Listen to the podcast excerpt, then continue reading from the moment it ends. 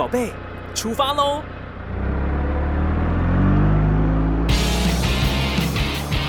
亲子加油站，帮您加满教养正能量。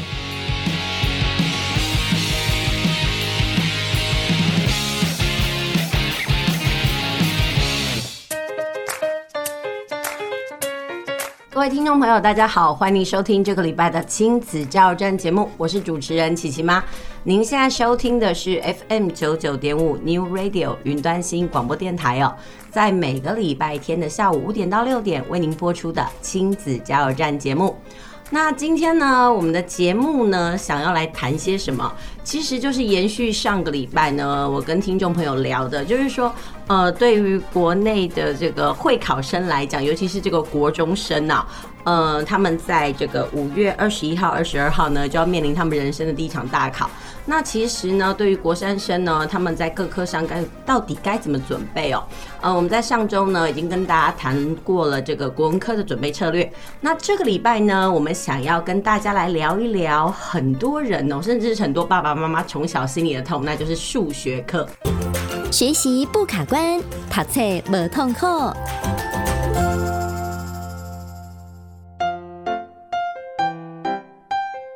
那今天呢，我们邀请到这个教学资历呢已经有十多年的李世阳老师来到我们的节目现场，来跟我们聊聊他的观察跟分享。那其实李世阳老师是一个非常热心的老师哦。呃，如果是高雄区的这个家长啊，如果家里曾经有哥哥姐姐已经考过试的，呃，李世阳老师呢也曾经在脸书上为大家服务做那个志愿落点的分析哦。虽然这件事情非常累，不过呢，我们可以看得出来呢。他是一个热心的人哦。好，那我们今天欢迎李世阳老师来到我们的现场。世阳老师午安。呃，午安，琪琪猫，午安，和各位听众朋友，大家好哦，我是李世阳老师。嗯，那今天我们很开心呢，就是邀请到李世阳老师来跟我们谈谈这个呃数学课的学习策略。不过呢，要正式开始谈之前呢，我们其实想要针对比较广泛一点的话题哦，就是其实国三生我们都觉得他很辛苦，因为呢，他不仅要学新的东西，然后他还要复习旧的，因为为了会考嘛。那关关于这个部分呢，其实我们发现孩子都有种严重时间不够用的问题哦。那你个人的经验呢？关于这个部分，你觉得呃，你想要跟考生做什么样子的分享？比如说时间的运用部分。时间运用的部分，其实以目前来讲，我看到的学生大部分都是。读书效率不是很好的了，这是很正常的事情了。那这个不读书效率不好，其实从国小端就开始有这样的现象出现了，就是可能他在短时间内要读好几科处理不掉，或者是国中加深之后也处理不掉。那到国三这个情况更明显的原因，是因为他有进度跟复习是混在一起的。哦，以学校来讲的考试就是一次会是进度的考试，那再接下来过两个礼拜之后，可能就是复习考，然后又两个礼拜又是进度考，所以学生其实读起来非常非常的累了。那时间用不完正常，我觉得正常。但是家长面来讲，其实可以给予一些鼓励啊，因为其实有些小孩的话，当然呃一机在手希望无穷，那可能是哎手机挂在手边的话就真的不太行了。像我自己小孩今年是国一哈，其实我刚刚看到他。读书也是都读到蛮晚的，但是我会觉得说，小孩如果有努力去读，其实就必须必须要给给予一些肯定啊。哦，那至于国三生的部分，当然更严重啊。那更严重的有两样，一样可能已经呈现放弃状态，一天到晚玩手机的。真的，有时候都看到，就就皇帝不急急死太监，他都会觉得他好像无所谓。是是是是，啊这种的，如果他成绩 hold 得住，我觉得倒可以接受了。那如果成绩一直往下掉的话呢，当然家长面可以跟他。一些条件呐，条件交换呐，比方说你要到怎样的状态底下才可以去使用手机了。但是因为我知道，如果从国一就已经放行手机这件事情，国三其实收不太回来了。没错，哎，因为收回来应该会有家庭革命吧？没错，尤其小孩子年纪越大，你越要把手机收回来。我跟你讲，其实那是成瘾啊！你不要说小孩，连大人都难以哦。像我家老公就是也是会玩手游，那我就跟你讲说身教身教，但是他就跟我讲说，哎，我工作那么辛苦，我需要调剂一下。哦我也没有话好讲。但是对小孩来讲，就说为什么爸爸可以，我不行？哎，关于这部分呢，我们岔开一个话题哦。你个人有在玩手游吗？或者我没有哎，我没有，因为其实我很不喜欢。看到去外面吃一顿饭，然后一家四口坐在那边，一一人用一支。对，就是其实聊天呢，就是呃，明明就是在你隔壁，就你呃，在你，对还要还要用 Line 这样子，对，我觉得 这是什么样子的那个什么网络梳理呀？哎，所以你们家也是非常的落实，就是。呃，限制时间用吗？还是它已经成为了你们生活中的一个？哦，我听到叹息声了。我我我我们家姐姐的手机现在是做监牢的。哦，哎、欸，怎么怎么去采取这个监牢措施？呃，因为其实讲实话，如果已经上瘾或接触了手机的成瘾，有时候不是真的玩的部分呢，是人同人跟同才之间的问题耶。呃，对，他其实是拿来聊天啦。那你说他玩手也不是玩那么多啦。那他至于手机做监牢的部分，当然就是因为他自己偷偷去拿出来玩。我们其实是原。本约定好是用假日的部分才能使用，那他在平日我上班的时候自己去偷偷的找出来。哎、嗯欸，当然以前的话我自己会带身边啦，他、嗯、只是觉得后来就想说给别人去管理这样子，然后结果我没没收好，被他找到就造成这样的问题出现这样子。真的，一旦偷偷放权之后，就是尝到甜头之后呢，修龙修北登啊，在边乱。所以我们现在再回到就是国中生那个部分哦、喔，呃，就是其实手游真的是他们一个很大的问题，还有时间管理的部分。那时间管理又糟，然后又遇到了那个手机这个大魔王，那真的是很惨。那你刚刚有讲到，就是说可以可以跟孩子约法三章嘛？对，那就是说要给他们鼓励，但是你的鼓励或者是给他的标准哦，那个尺度在哪里？呃，会跟他做讨论，因为每一次的段考，他可能难难易度不太一样。嗯、那以我们家姐姐来说，其实算蛮主动的孩子了。嗯、那成绩也维持都都还不错了，都在班上的前几名。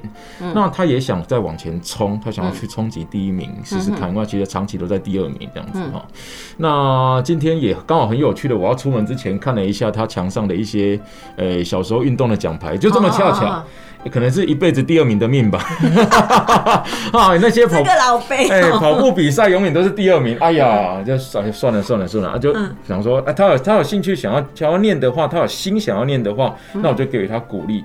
那就是他达到怎样的目标，比方说平均有个九十，或是说哪一科有达到目标，就可以让他有有可以自由运用的时间。这样。子，其实就是还是看孩子是是才是性啦。是是是是，对，因为不是每一个孩子的能力跟状况都是一样的。哎、欸，可是我要问哦、喔，比如说那个已经对自我放弃的孩子啊，他就是整个摆烂，然后就跟你讲我就烂，那种怎么办？呃，我觉得这个可以从国一、国二阶段去跟他沟通，他觉得读书的目的跟他未来的目标到底是什么？欸、你有你有在课堂上遇过这样的孩子，然后你小以大意之后呢，有让顽石点头的经验吗？诶、欸，其实有，但是通常在国一、国二身上有些比较难，因为比较难的话，他会不会觉得说国中教育会考离他很近？他不会有任何紧张的感觉。嗯，那到了国三，就常常会有这样的学生所出现，嘿，就是可能他们会自动求救还是怎样？哦，有有有有，其实我印象很深刻，就是有一年有一个孩子，他他其实他是国三才进来的。嗯，那国三才进来的时候呢，来来来我这边上课。那来上课的情况下，他我就问他说：“那你国一国二的成绩都怎么样？”呃，数学都说考二十三十。我说：“天哪，二十三十，哇，这怎么救啊？”对。那第一个想法当然就是，哎、欸欸，对对对，然后他一开始还说，啊，他可不可以一个礼拜只上一次课？哎，已经是魔王了，已经到加护病房了，还说不需要急救。但是他这个是因为他本身有额外的上课需求了，我说可是不行呢。嗯，你如果要的话，我可能会选择不收，这是有可能的。因为收了你，我觉得就要对你负责嘛。嗯哼哼。对，那后来他也很争气，这个是小朋友本身资质够了。嗯哼哼。那所以他也在第一次的国三考试就考了个六十几了。嗯哼。就马上回来到及格了。现在其他是听得懂的。嗯哼。可是像这种孩子，其实你会。明显的在教学过程中发现一个极大的问题是，嘿，呃，他想用功，可是因为他前面荒废了很久，对，所以他要补洞，要补。对对对对对，他想要用功的时候，他发现哇，可能怎么这一题跟以前算的东西有关，可是我不会，嗯哼哼。所以其实你呃，如果听众您您是学生的话啦，你自己想想看啦，如果你是国一国二生，甚至你是小学生，你有类似的情况的话，你要在未来去这样子做补救，其实要耗费更多的时间。跟心力，而且不见得补得上。对，可是讲实话，有些小孩，有的人真的就是不见棺材不掉泪，不撞南墙心不悔。我讲的给吼，让我们家人给痛苦。他的喜今天讲奥科吧，他来讲。而且讲实话，我觉得他们国小都有一个不好的学习习惯，考完就算了。他们其实不知道学成学习哈，它是一直这样螺旋上去的。就是你你后面的东西都跟前面息息相关，那是基础啊。对啊，现在的教育部编编辑的课程确实都是螺旋式思考。对啊。所以我们会发现孩子有这样子的状况。所以呢，我觉得带我们的这一趴的节目呢，可能主要是跟孩子说，真的，赶快把你过往没有补上的基础赶快打回来，嗯、然后呢，赶快把你的手机放到监牢里。是啊，但是其实我看到很多小孩子会有这样放弃的情况，其实有一部分啦、嗯、来讲是。呃，家长其实帮助的太多，让小孩其实没有去探索的机会。哦，就是让他们弱化了。哎、欸，你说的所谓的帮助太多这件事情是什么？哎、欸，我真的听过一句话，他说懒惰的父母才能造就出独立的孩子。呃、那那讲实话，很多家长在于到底要不要懒惰这件事情，因为懒惰是一个负面词嘛。嗯。那我们都会觉得，呃，这样的说法其实是叫家长放手。与其懒惰。不如我觉得说好听一点叫断舍离。好，好，来给个诀窍吧。比如说家长怎么样断舍离呢？在哪个部分？哪个部分？当然就是第一，他读书的部分，还有他自主一些做生活习惯的部分。嗯，那其实我看到很多小孩连生活上都感觉是个生活白痴了。举例好吧？举例来说，呃，我就看过小孩子可能到了国中，嘿，二年级、三年级。呃，连叫他去倒个垃圾都不要，或者是他不会，哎，问他家里附近的垃圾车时间什么时候来，不知道，哎，这个有够奇怪的。真的，他们家人都不想让他做家事，哎，你不会觉得传统有一个很奇怪的一个概念呢？就觉得孩子就是念书，所以呢，不让他做所有的家事。可是这也是不对的，他以后要跟社会接轨啊。没错，有个研究就说，如果小孩子他小时候家事做的越多，他未来赚的钱就比较多。因为讲实话，做家事是一种统合的技能。真的吗？那我怎么没有？你小时候没做家事吗？有有有，我我非常爱干净的。哦，对啊，这个也是啊，就其实每一个人的那个生活态度都不一样。你看到好，比如说断舍离这个部分，要让孩子在学习跟生活上都要自主嘛。那比如说家长，呃，我们刚刚讲到是家事的部分。对，要适时的赋权给孩子。对，然后还有呢？还有呢，就是我觉得时间控管上了，嗯，小孩子也要让他自己去学习。那这个学习之外，当然一定会有学不好的部分。对啊。那家长必须软硬兼施，而不是让孩子说想怎样就怎样，因为学生其实。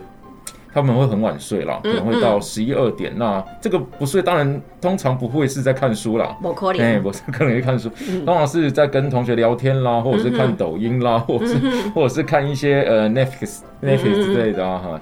那这个情况下，当然就会影响到他隔天的学习嘛。没错，我们就要慢慢的去让他知道说，呃，其实我们可以管控他什么时间应该要休息。哎，即使不睡，熄灯也好。哎，对对，我当下的苦你嘛。真的有时候就是要做到那种时间的管控啊。如果当孩子还没有办法的时候，可是你知道吗？有两派，一种是我不闻不问，然后一种是我管太多，真的是管也不对，不管也不对。这个时候如果家庭夫夫妻方面啦，两个可以一个黑一个白啦，嘿，倒是可以可以考量这一点啦。像我们家我就属于比较黑的啦，哎，就是 这通常管不动的时候我就出来了啊，我就说我通常会一句话就处理掉了，叫需要。要我出面嘛？哎，但是我也不是打，而是比较用严格的方式。我们不要说严厉，而是严格的方式去对待他们。哎，你怎么样去树立那样子的威严，或者是怎么样去建立让孩子必须听话的那个诀窍呢？哎，这个从小开始，当然你说有没有打过小孩，这个一定有啦。但是小时候打越越大，当然就是不太打了。当然都希望用讲的，用讲的。那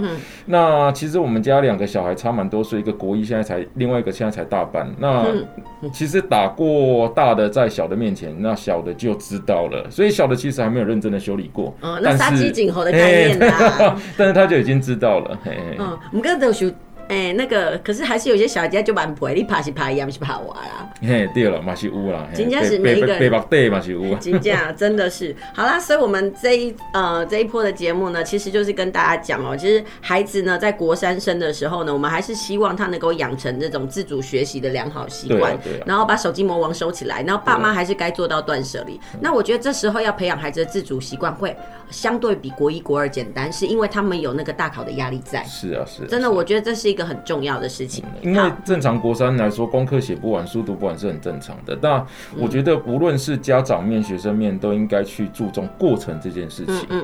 因为如果你在过程中是有努力的，有得到一些东西的话，即使书没读完，那功课写不完这件事，可能要看一下学校会不会记警告了。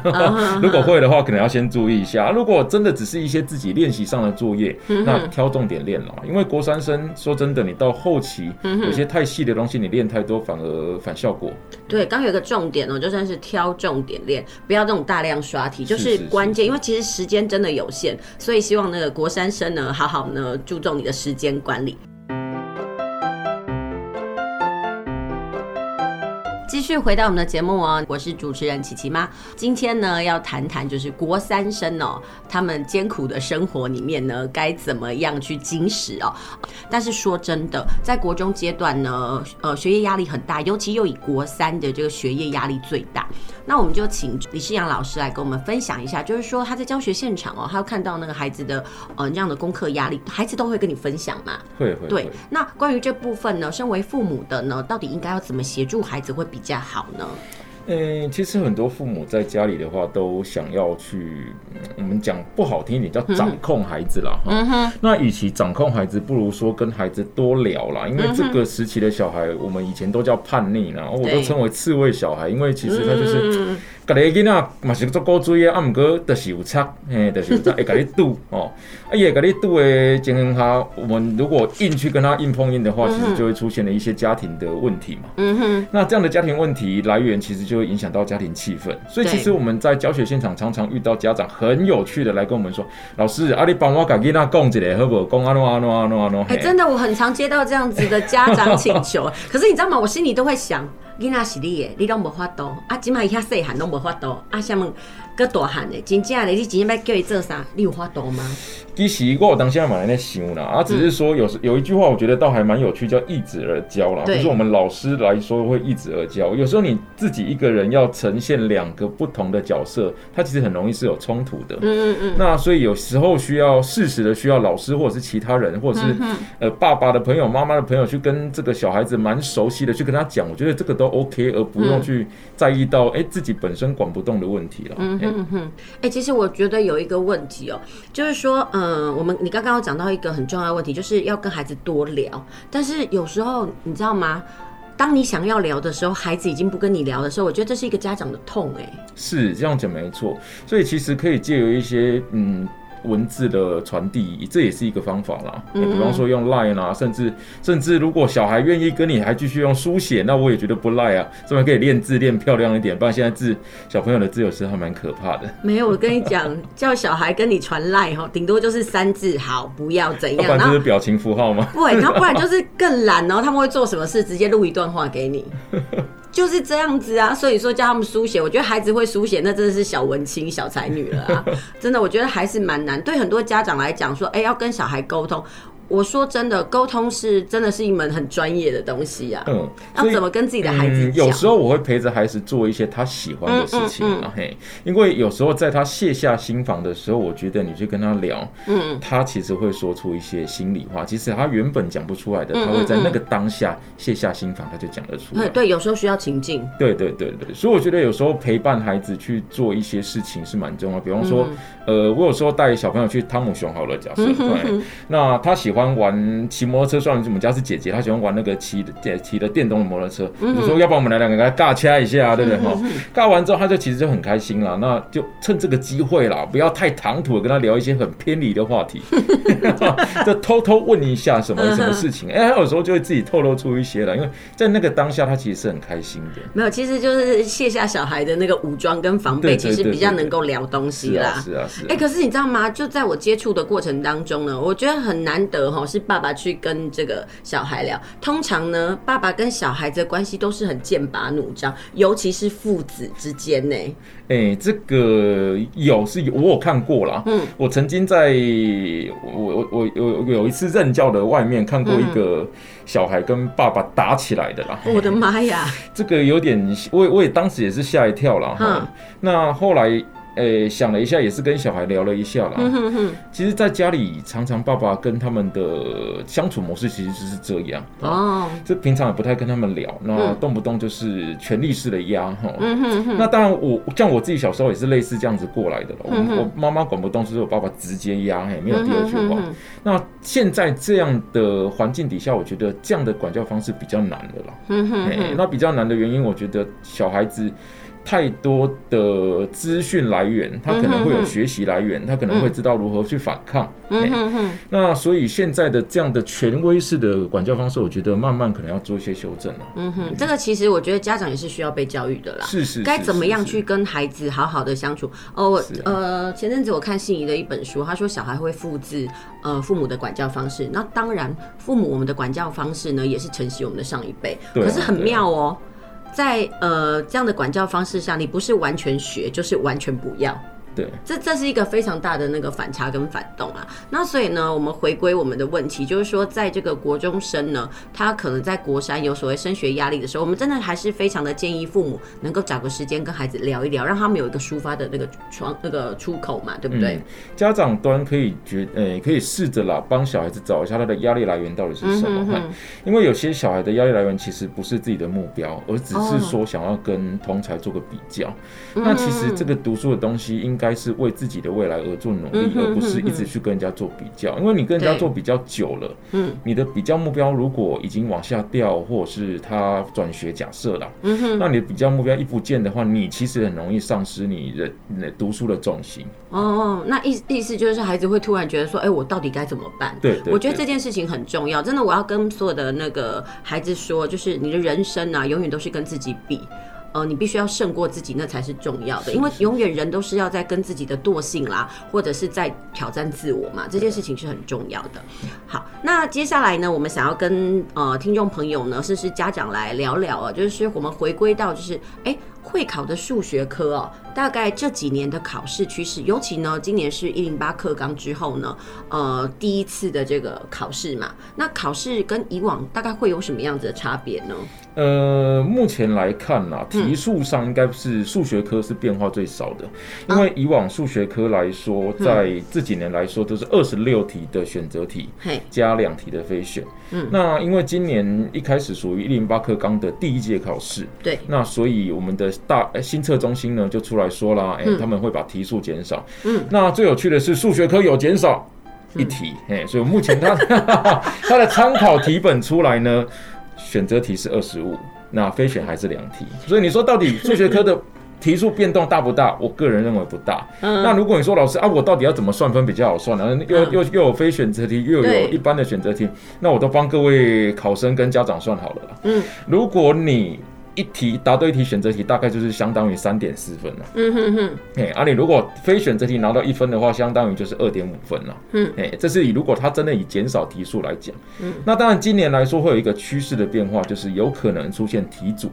因为一零八课纲，他们刚开始出来的时候，就为了这个课纲而弄了一本参考题本。嗯嗯。那在这个参考题本里面，就有很明确的，在第二十四题跟第二十五题，刚好就有一个题组。这个东西是以前的会考没有出现的。嗯。那当然，题组很多人就说啊，是不是两题有连贯？嗯。其实它是没有，它只是为了要让这两题都是以同一个题干做下手。哦。所以它其实素养的概念吗？对，没错没错。所以它的整个最上面的文章呢，是一篇跟生活有关的情景。好，那下面的两题其实有点不太相干，就是说你不用说哦，我第一题会，第二题才会会这样子哈，没有连贯性，对对对对。那这个我个人会觉得说，因为它到最后会把每一题去做一个分析，就是说这个答对率到底是多少。那如果这两题关联性太大的话，这个答对率一定会受到牵连。对对对对，啊，所以他当然会把它给分开哈。所以学生也不用太担心说哦，这种题组或者是说你最近在练习一些复习题本，其实会很明显的发现，在数学科。各三大版本或者是其他的副版本都有很明显的改变，他们会慢慢的加入一些题组的题目出现，所以这个题组的题目通常是不要放掉的，好，尤其它的第一题会是让你理解题意会比较简单。所以其实他，哎、我想要问哦、像我们国文科啊，呃的题型的分布一定是从最简单一直到最难嘛？那数学科也是这样子的逻辑在？对，也是也是，它大概前前五题会简单到你你不觉得不可思议啊？像去年的第一题，大家都跌破眼镜啊，就问就点出一个点，问你那个点在第几象限，就这样子而已啊。嗯，哎，啊，你就四个象，啊、这谁不知道第几象限在哪里啊？对不对？嗯、哼哼啊，这个真的是啊，我们都会想说啊，我起干，我这个单元教那么深要干什么这样子？对。然后后来呢，大概到第十题左右都还算非常简单，这个简单可能就三十秒就搞定一题。嗯、那接下来十一到十九左右就算是中等题。嗯，真正其实在数学科有挑战难度的，在二十题之后。所以哈，在这个部分的时候，都要跟孩子说，千万不要那种随性写写题目，呃，不要乱跳，就顺着写，顺着写，才不会。你看到，你一开始写到最难的，你的信心都没了，花了太多时间，到最后那个真的写到很简单的题目，你反而自我怀疑。对啊，我那天还跟自己的学生说，哈，你就顺着写下来。有时候你可能写到第，你以往你以往都知道你在写模拟题本，二十几题都是比较魔鬼，就是魔王关，对对对。那你如果顺着写，在你写的很顺的情况下，有些这种小关卡，你说不定一跨就过去了。嗯哼哼哼。哎，那想要问一下，其实孩子会有两轨吗？一种是从 A，一种是保 B。对。那保 B 的孩子，我们给他的建议是什么？就是怎么？以数学科来讲啦，保 B 其实不是那么困难，因为数学科其实是所有科目里面拿 A 最好拿的。老实说，啊，老实说，以成绩来看呢，哈，当然不是以比例来看。为什么这么讲呢？刚刚我们有提到说，你如果一题选择题就是三点四分，对，那非选一分就是相当于二点五分。嗯，那这个换算下来，其实。会考数学要拿 A，你这几年都大概是七十九点多分就有了。嗯，所以也就是说，简单的取个整数八十好了，你只要有八十分就有 A 了耶。那大概如果这样子讲，我孩子大概要对几题？大概要对几题哦？呃，如果你要有 A 的话啦，你的选择题大概可以错到四题。哦，可以错四题。哎，可以错到四题。然后你的非选择题的话呢，大概就是拿个两分。嗯哼。哎，其实这样子应该就哎失去个两分，对不起，失去个两分。意思就是拿四分。对，拿四分这样子。对对对，这样其实就会有 A。那如果当年假设今年要考的稍微难一点点，或许你的容错就会稍微再多个一题。到两题这样子，嗯，所以会可以可以到可以错五题就对。呃，如果今年比较难的话，嗯但是我都不希望学生太过于保守去估自己的的分数，因为真的。有些会去看往年的，而去对照今年的。啊，如果今年的比较简单，往年其实比较难，其实对你来说就比较吃亏。真的，像国文科的话，我们都说，哎，大概七题八题，就去年六题才是，哎，所以那个对七题的孩子真的二完了，马上变 B 加加。我就是有我们就是有学生是这样子，他一开始用去年的算出来叫四 A 一 B，对，结果今年一下来哇哭。个稀里哗啦一 A 四 B，那个是这么讲，因为这个标准它其实每年会有些微的变动。对对对，所以尽量不要让自己在交界了。真的就是能够多拉一点是拉一点。对对对对对。如果说那个你刚刚讲的是 A 的孩子嘛，但是就是会有一群讲实话，像呃我在教的有一群自学生，他们其实就是体制外的。对。但是他们到了高中的时候，还是想要回归体制内。对。但是对他们来讲，要拿到 A 真的很难。我觉得真的保 B 就已经偷笑了。那对于那样子的孩子，我们大概他至少要有。呃，我们就像刚讲嘛，前五题是很简单，你一定要入袋。嗯，那后面的策略呢？你大概希望他，呃，他应该要把他的时间花费在哪里会比较好？那我会建议这样的孩子，如果他只是要保 B 而已的话，欸、大概前二十题好好的去把握。尤其，呃、如果我要讲更细一点，前十五题把握更好。嗯哼哼、欸。那前十五题把握的好，因为其实数学科 B 的最底线是大概三十九分就有了。嗯哼哼，这是一个很夸张的 range，嗯、但是没办法。规则就是这样子玩，对，嘿，啊，所以变成说你在那，如果你前面已经拿完，那在你十五、十六之后或者是二十之后写不太下去的时候，嗯，我倒蛮建议你去做一下非选择题了。嗯哼哼哼，这也是一种那个写考卷上的调剂。对对对对，因为非选择题的部分，它其实。有时候也会有两两个小题，嗯，那第一个小题其实也不是这么难，像有一年就出了一题啦，嗯，就只要把候选人的票数加总，就这样子而已，嗯哦、你基本上只要加减乘除就搞定的事情了。那这个谁不会？这个你叫小学三年级来做都会啊，你只要不要加错就好了。真的，我有些自学生呢，他们就自动放弃。我说你千万不要放弃，他真的有为了你们而设计的题目，对对对，所以那些真的是真的保住。好了，那我们这对阶段的节目呢，其实就是告诉孩子，就是说你在写这个数学考题的时候呢，呃。注意的心法，比如说你是要冲 A 的孩子，或者是你要保 B 的孩子，呃，那个李世阳老师都有告诉你有哪些题是你要特别注重的，还有真的觉得考试的技巧很重要。那等一下呢，我们先休息一下再回来。呃，我们要跟孩子来谈一谈哦，就是说在数学科的考题趋势里面，它有很多的单元啊，哪一些单元呢是大概在会考前我要加重来准备的呢？那我们就休息一下，等一下再回来。呃，不过我要先问一下李世阳老师，你平常有听什么样子的台语歌吗？台语歌哦，哎、欸，很多啊，萧煌奇的也听啊。嗯、那茄子蛋的我觉得还不错啊。真的，前阵子我也播了蛮多茄子蛋的。茄子蛋真的是他把，我觉得他把台语歌发扬光大。真的，他听起来就是没有让人家觉得说感觉很那个乡土的那种感觉，他就是开到了另外一个境界。是是。好，所以这样子的话呢，我们等一下来选一首茄子蛋的歌呢，然后跟听众朋友分享。那我们先休息一下，等一下再回来。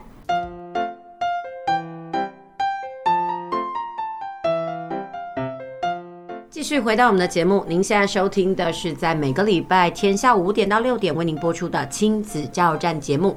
呃，我们在上两阶段的节目呢，跟大家谈到的就是说国三生呢，他到底该怎么面对他这一阵子要准备会考的心情啊。然后呢，也讲到了关于这个数学科呢，在考试的时候呢，你要怎么样来拿分。那接下来的节目呢，很重要哦，就是说我们要请李世阳老师来告诉我们呢，呃，在数学科里面呢，大概分为哪些单元？那到底是哪些单元呢？孩子应该要怎么样准备？应该通常是分哪些是最常考的嘛？嗯，如果要说全部单元总共二十几个来说，可能会洋洋洒洒讲太多。嗯，那不如这样子，我们就直接讲最常考的八个单元好了。嗯哼，我们从第八名倒数回来。嗯，第八名的话是几率啦，但是几率的话，千万复习不要用。一零八课纲的方式去复习，怎么说？因为一零八课纲把几率切成三个年级学，一年级学一点点，二年级学一点点，三年级学一点点，有点符合我们刚刚在前一段节目所提到的螺旋式的一些思考的模式。对，那这个是教育部一向在编教材的时候认为这样的编辑方式是最好的。但是就我们教学现场来说，其实会遇到一些难题，就是我们在教新的东西，其实他去年的东西已经忘记了。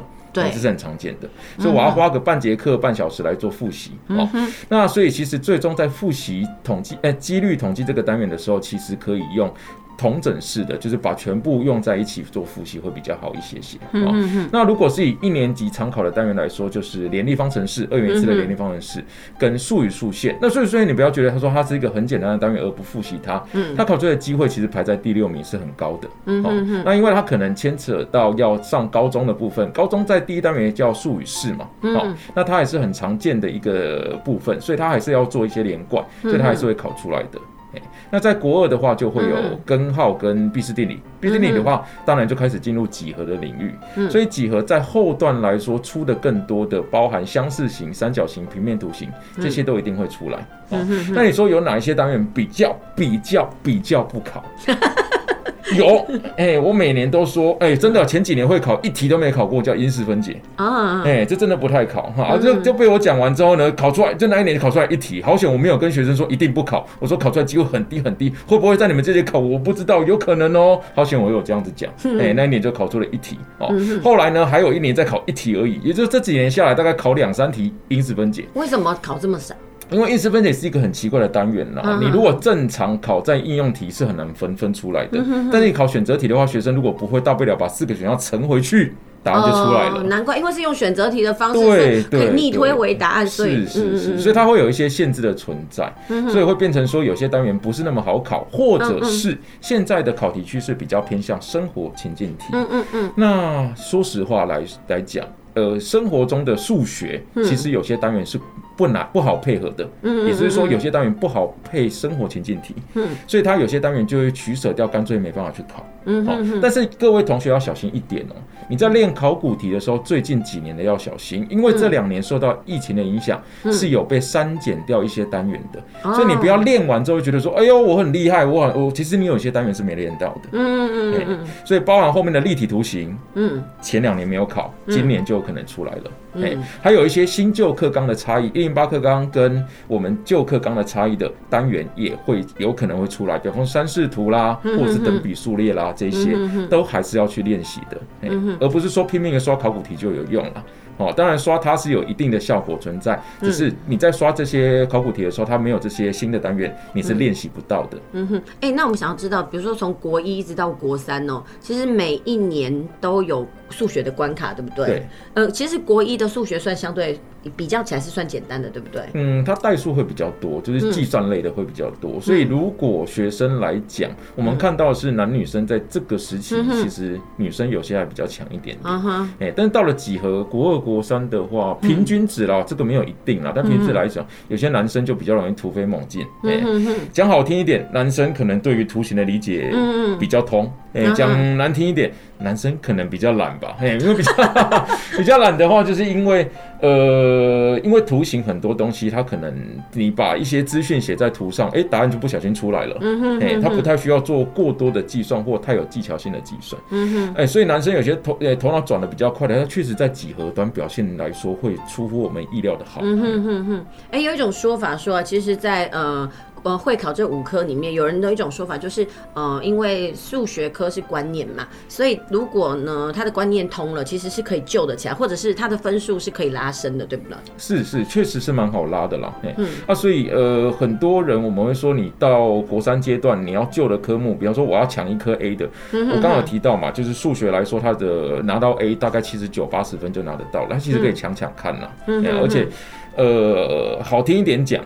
他一题就可以拿三点四分，嗯、哼哼因为他提出最少的、啊，投资报酬率其实相对算是相对比较高。像那个社会科。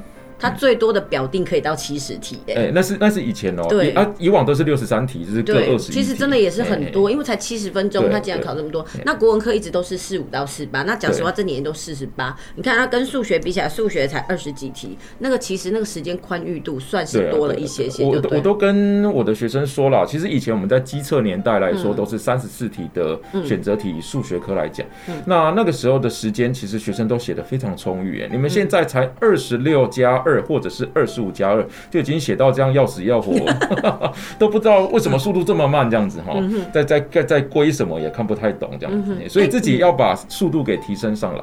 所以你讲实话，在我的国文科里面，我都会跟孩子说，阅读的速度很重要。那在数学科的部分呢，可能就是计算的速度要加快就对了。呃，计算速度加快这是一定要，但是不用加到太快，因为有时候容易计算错误。哦，粗心。反倒是我觉得抓关键字的能力是很重要的。哦，就是阅读理解力。对对对，因为它情境式的问题一下来，你有一些其实是一些不要说错误资讯啦，而是引引导你往错误方向走的资讯，说不定都有啦。那所以你应该在这样的大篇文章里面去。抓到你需要在这一题解题到底需要用到什么，嗯，这才是最大的重点。哎、问你哦，你比如说你在带这个素养题的时候，要怎么样去解题，抓那个 keyword 的时候，你会发现有些孩子抓的会让你觉得很匪夷所思吗？是是是，会，绝对会。所以其实这几年有特别严重吗？嗯、有、所以学生的阅读理解力，其实我们慢慢看起来是有点比较偏下滑的。嗯，那这个训练上的部分，如果你真的短期要救了，我倒建议你先看题目吧。啊，把题目看懂。对对对，先把先把下面的题目看完之后，再去看一下上面的叙述，什么叙述跟这个题目有关联的，嗯、再去看那样的条件就够了啦。哎，因为其他用不到的就不要理它了。可是说真的，有时候数学的那个题目的那个写法，其实也是跟我们一般生活的那个用语不太一样，或者那个行文陈述模式有不一样吧？呃，有，但是其实你在学数学的时候，可以慢慢的学一个叫数学翻译的东西啊。所以数学翻译的东西，我看到什么样的字的时候，其他就是翻成怎么样的。文字，哎，比方说我们都会开个玩笑讲说，呃，如果你要看到维氏比三个字，其实翻成等于，哎，就就是威士比啦，对吧？这翻成等于这样子啊。看如果看到加啦，看到大啦，看到多，这个当然翻成加嘛。嗯那这个列式的部分就帮助你的解方程式的部分就很好列了。嗯，啊，所以其实只要抓到一些关键的词汇，去配合到一些数学的列式，呃，列式部分就不会这么困难。那你列得出来，当然就算得出来了。嗯哼，那我们知道，其实很多孩子对于数学都有心魔，你个人怎么看这件事情？呃，心魔其实，我个人觉得有些心魔啦，其实是。同才或家长所造成的了。那到底家长干了什么事？家长干了什么？因为自己家长也是受到自己的前家长所影响，是吧？这也是有可能。那所以我觉得小孩会对于数学科有心魔的原因，是因为数学科其实我们刚刚讲到它的好处是好拿分，对，但是相对来讲它也容易掉分。嗯，所以他会对数学有心魔，可能是因为他在国中端他考过最低的分数就是数学吧。嗯，考得最烂过吧，可能考过二三十、三四十的，甚至十几分个位数的大有人在。那这样情况下，他可能就觉得说啊，数学就不是我的科目了，他就从此对这一科放弃了。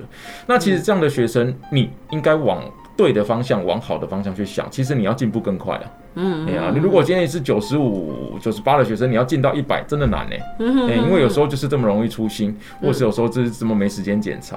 那你如果只是一个二十几分的孩子，其实你要进步是很容易的。嗯嗯，因为你只要再多努力一点点，把一些简单的技巧抓到。以现在来学校端呐，他们的月考、段考其实都会有一些基本题，甚至叫课本习作题。嗯哼，所以你只要把上课认真听，把该练的练好，其实要拿。中等分数都不是那么难。哎，所以我们有建议孩子是刷考古题，还是把课文读熟？课本读熟，到底怎么做会比较好？呃，考古题是一定要做，但是大概做到哪一年，嗯、我会建议你就是把会考做完就好。前面机测端的，除非你时间很够，嗯嗯嗯、不然不用做太多，因为趋势真的不一样。嗯那如果你说以前的那些段考卷，老老师我有留下来哦，我到底要不要练？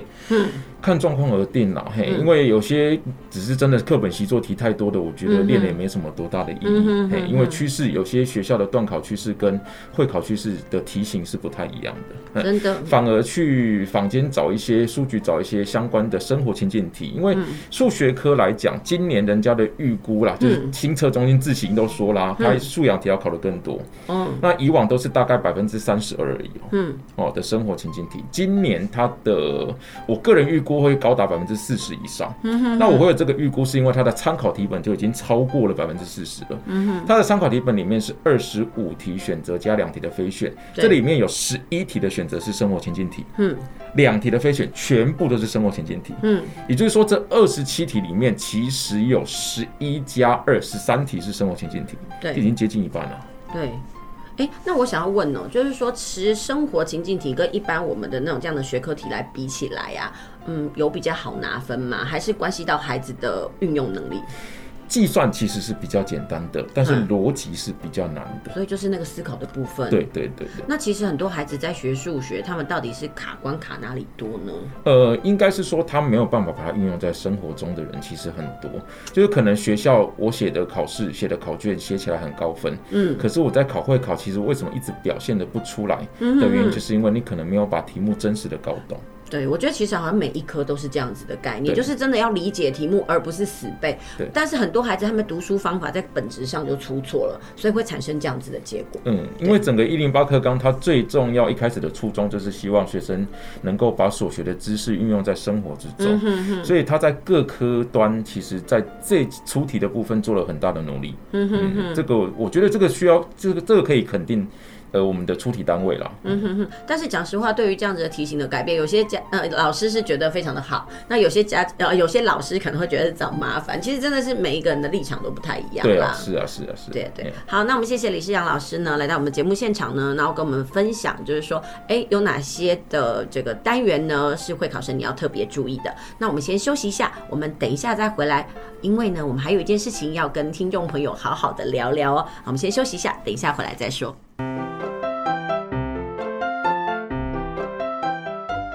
继续回到我们的节目哦，时间呢已经快要接近尾声了。呃，那我们今天呢是邀请到数学老师李世扬老师来到我们的节目现场，跟听众朋友聊一聊，就国三生的这个情绪压力该怎么样来抒发，特别是这个学业压力的部分。还有最重要的就是说啊，这个数学科呢，剩下这短短一个月的时间，到底该怎么来准备？但是呢，还有一件事情很重要，就是要考试了。各科呢，到底有什么样的注意事项？我们请李世阳老师来提醒各位考生。嗯。诶、欸，如果以各科的部分来讲呢，今年考题其实都有减少，但是其实你不要看到考题减少就很开心，其实题干都有可能变长，所以首要工作一定对各科要有一点耐心。嗯哼、欸，那这个耐心当然就是在阅读题目的部分哦，不要看到题目长直接选择放弃。哎、欸，你你你愿意看，分数就会是你的。哎、欸，这是以各科的应考的部分。那如果以考生注意事项来讲，其实我们最常讲的，每年都一定要讲这些老生常谈，但是不讲又不行，因为就是有人会犯。这些小错，哎，你如果要考试的时候，千万手机不要带进去了。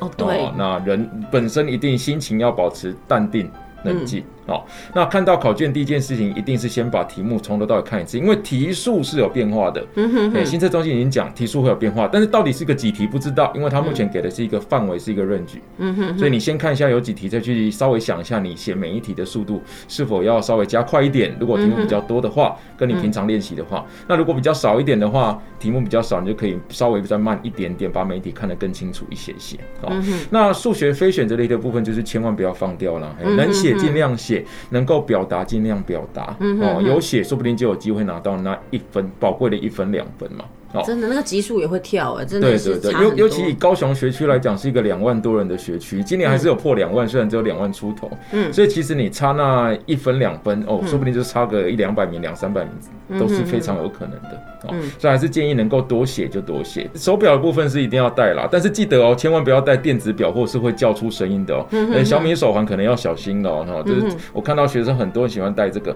但是它会叫声音的，其实都不能带进去，哦，所以我们都会讲说叫做白痴手表，就是它只有指针这边动了就好了，哎，像这一种的，买很便宜的就好了啦，或者是跟家长借，因为只要一叫出声就会扣分。哦，那真的很可惜哎。对啊，对啊，对。这因为没有就生活习惯了，所以他也可能没有去顾虑到这些，所以这些真的是每每嘎嘎的小细节都要提醒所有的考生注意。那答题的话，我会建议说你在画卡的部分，就是一题就画一次，或者是一页画一次，不要最后再画啦。这个真的是我有遇过学生，就是画到写到最后来不及画卡的，那真的很可惜。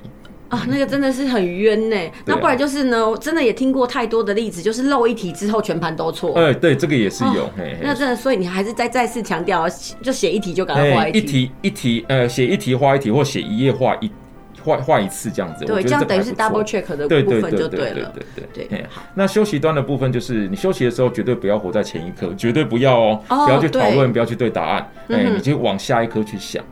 那自己最好准备一下错题本。所谓错题本，就是说你在这一科的重点复习，在那短暂的时间，你可以怎么去做复习？可以把以前自己常错的题目再重新看一次，做一次，这个都是非常好的习惯。我觉得很多孩子都不会做错题本的，所以他们每次就是会者很会，不会很不会。对啊，真的很。傻，我都常常就是你讲的再多，但是他们真的他一直在错一样的东西，对，你就会觉得你到底是怎么了？像孔子就说过，他最喜欢的学生是是颜回，因为不二过啊，对不对？真的 啊，所以各各科的错题本跟重点整理，我是觉得一定要去做的。这个李世阳老师的那个考前叮咛哦，各位孩子们，你要从现在开始就是把它默记在心里，然后等到你上考场的时候呢，要好好熟记演练出来，这是一件非常重要的事。